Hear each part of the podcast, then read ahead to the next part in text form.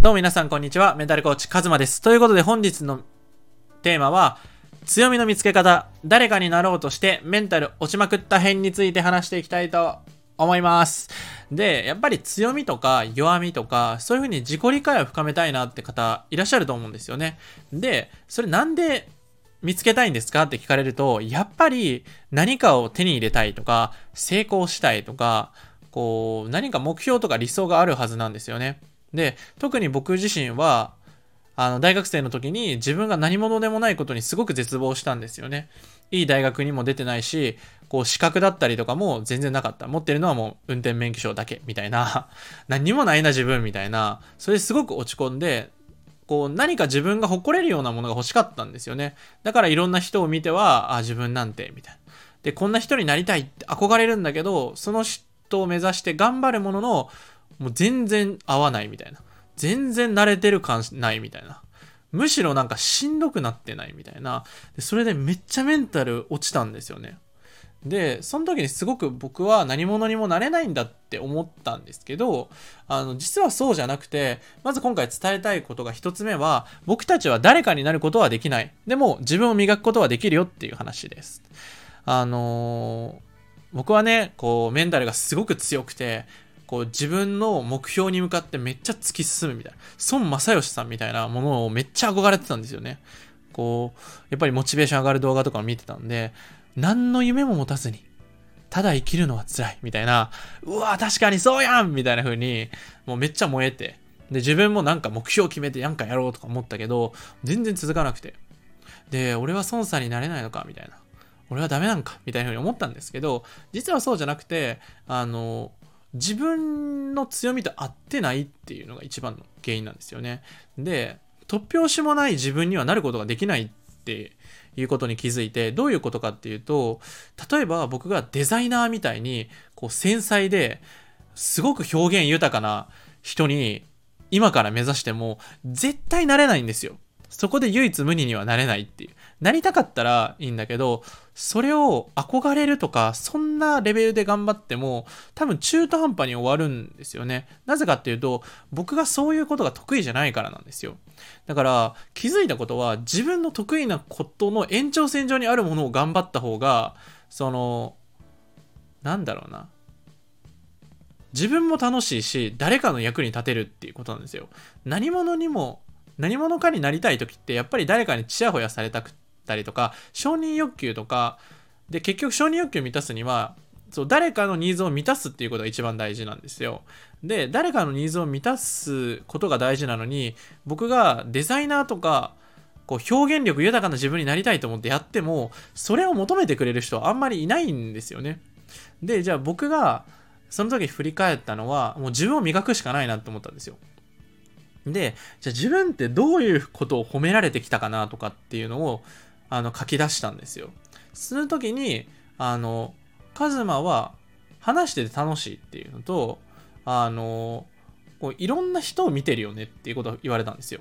で、僕自身も、まあ、その、周りの目めっちゃ気にしてたんですよ。もうな嫌われたくなかったし、悪口言われてんじゃないかな、みたいな、こう、すごく悩んでいたのもあって、こう誰かのことをめっちゃ気にかけちゃう。例えばグループでいた時に、一人楽しんでなかったらもうそっちばっか気になっちゃうみたいな。だからみんな楽しんでいてほしいみたいなのがすごく、これはなんか繊細性みたいなものだったっていうのに後に気づくんですけど、じゃあそういう風に周りの目を見る。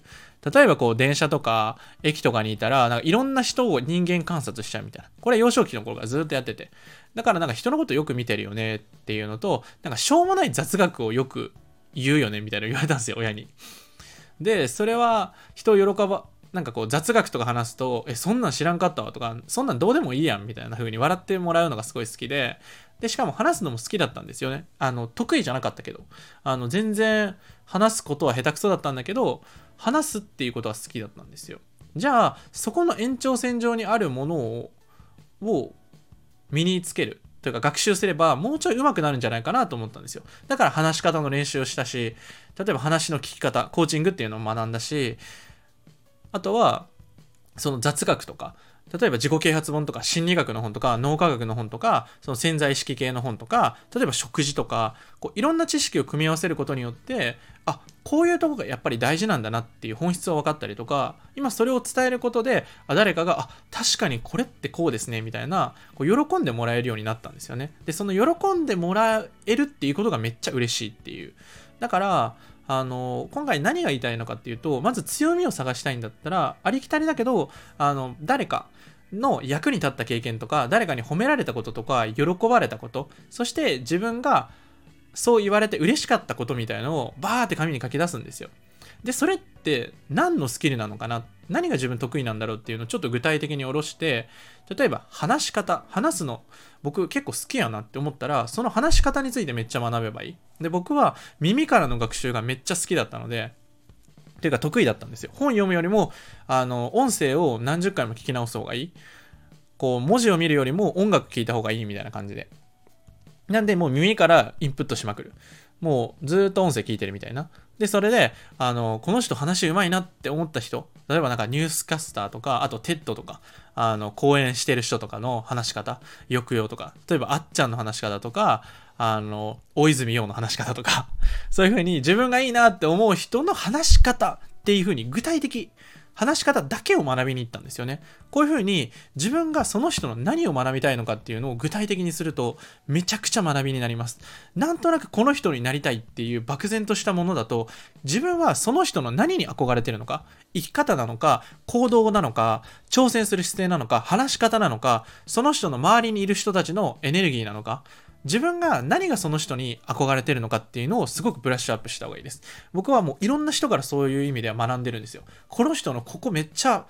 自分にない部分やなと思ったら、その人からちょっと学ぶんですよね。ちょっとちょうだいって言って。で、吸収して得るみたいな。だから、僕はなんかいろんな人から吸収して今の形があるんですよね。本当にこうオリジナリティじゃない。でもいろんな人からこうちょっとずつ掛け合わせることによってこれがカズマらしさって言ってもらえるようになったんですよね。だから、あの、誰か一人になるっていうよりかは、いろんな人のいいとこ取りっていうのをしていった方がよくて、ただそれを、あの、突拍子もなくやるとしんどいんですよね。自分と合う、合わないがあるので、どうしても。例えば僕だったら、この人になりたいと思っても、その人の、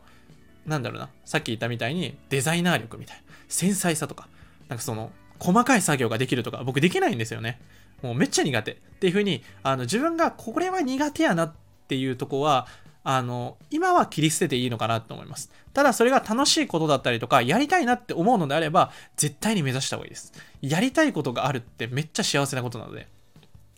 あの、それが上手いとか下手じゃなくて、結局続けるっていうのが大事なので、全然そこを目指していいと思います。ただ、何者かになろうとしたりとか、こう、なんだろうな。何か肩書きとか才能が欲しいって言って、そういう人を憧れちゃうと、自分の価値観とか自分が得意な場所というのが違うからしんどくなっちゃうので是非この人のどういう部分だったら自分は吸収できるかなっていうふうにまず自分の得意なところをブラッシュアップしてその後に憧れの人この人のこういう部分だったら自分学べるんじゃないかなって具体に下ろしていくとマジでレベルアップ率上がります。僕もこれですっごい話し方上手くなりました。話し方っていうのは、もうインプットして、それを僕は YouTube に上げまくったんですよ、音声。今、あの、非公開にしてるんですけど。で、それで毎日上げて、うわ、聞き直して、うわ、めっちゃ下手くせやん、みたいな。で、落ち込むんですけど、続けるんですよ。毎日。続けて続けて、あ、自分ってこういう口癖言ってるなとか、うわ、なんかここ抑揚なかったなとか、なんか一人語りになってるかなとか、自分でもうめっちゃチャレンジするんですよ。すると、だんだん自分でこれかなっていう形になる。でもそれって自己満じゃなくて、いろんな人と話すんですよ。例えば最近だったら僕スペースやったりしてますけど、めっちゃ学びになるんですよね。だから、あの、自分の得意なとこを伸ばしていきましょう。マジでそっちの方が楽しいです。そして自分に合わないものは、合わないってきっぱり諦めてもいいと思います。あの、しんどくなるんで、何でも入れようとしたらしんどくなるけど、自分の得意なものを特に伸ばしていくとめちゃくちゃ良くなります。なので、ブラッシュアップしてみてください。ということで、本日の音声はこれで以上になります。ということで、今回ね、あの、話してみて、よかったよって方は、いいねボタンを押していただいて、あとは、感想、アウトプット、ぜひしてください。僕の公式 LINE でもいいですし、このスタンド FM のコメント欄でもいいので、ぜひしてください。ということで、本日の音声以上になります。またね。